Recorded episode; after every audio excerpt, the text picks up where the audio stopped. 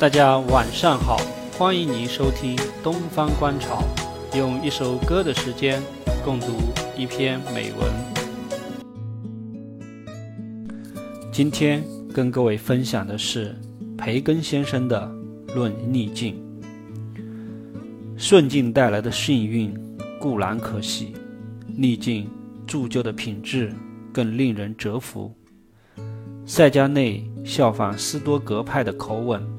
发出如此高论，确实，如果说奇迹意味着左右自然，这种奇迹大多产生在逆境之中。他还讲过一句见识更高的话：既有人的脆弱，又有神的自若，才是真正的伟大。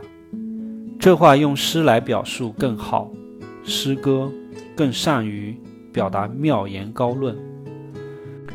其实，诗人也一直热衷于此道。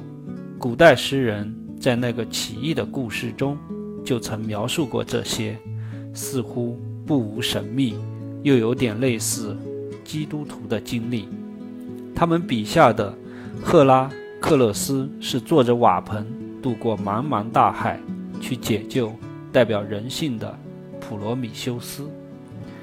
他生动地体现了基督徒的决心，以血肉之躯为一叶扁舟，渡过尘世的惊涛骇浪。简言之，身处顺境，贵在节制自律；身处逆境，贵在不屈不挠。后者在精神上更能显现出英雄本色。顺境是旧约中的福祉。逆境是新约中的福祉，逆境能带来更大的幸福，能更清晰地昭示上帝的惠顾。即使在旧约中聆听大卫的琴声，你也能够察觉到其中哀婉的情调，并不少于颂扬。圣灵之笔在描述约伯的苦难时，琢磨更浓。胜于描述所罗门的幸福。顺境未必没有恐惧和烦恼，逆境未必没有安慰和希望。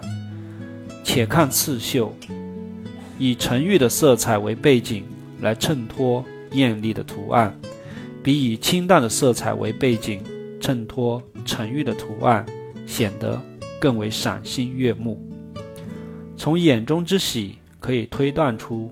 心中之乐。诚然，美德犹如茗香，焚烧或碾碎后，香气更浓。顺境容易暴露恶习，逆境最能展示美德。大家晚上好，欢迎您收听《东方观潮》，用一首歌的时间共读一篇美文。